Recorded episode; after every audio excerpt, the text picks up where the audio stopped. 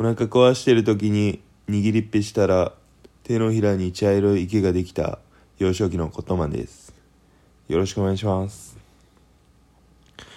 今日のテーマは怖くない幽霊と怖い幽霊です。この話は僕が中学校2年生かな。時にその僕のおじいちゃんが亡くなりました。でそのおじいちゃんが亡くなる朝にとてもなんか神秘的な現象が起きました。おじいちゃんが亡くなったのはその日の本当早朝だったんですけどその日僕の家はそのアパートで当時。で姉ちゃんは2階で寝ててで僕と弟と母さんは1階の和室和室でこう川の字で寝てたんですよ。で朝ファって目覚めてそしたらなんか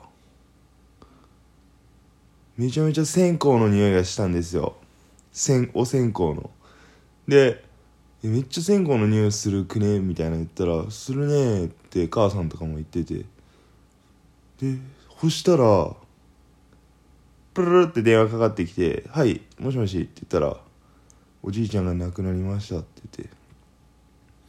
電話がかかってきて病院から。でそっから病院に行ったって感じなんですよ。うん。だからあおじいちゃんが来たのかなと思ってその亡くなる前にこう僕らをこう見てはあって天国へ旅立ったのかなって思ったんですよ。うん。っていう話です。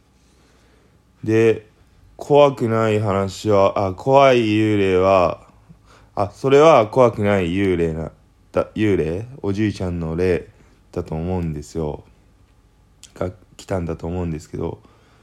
で怖い幽霊の話はちょっと僕はまだ体験したことないので今日の話は以上です。ありがとうございました。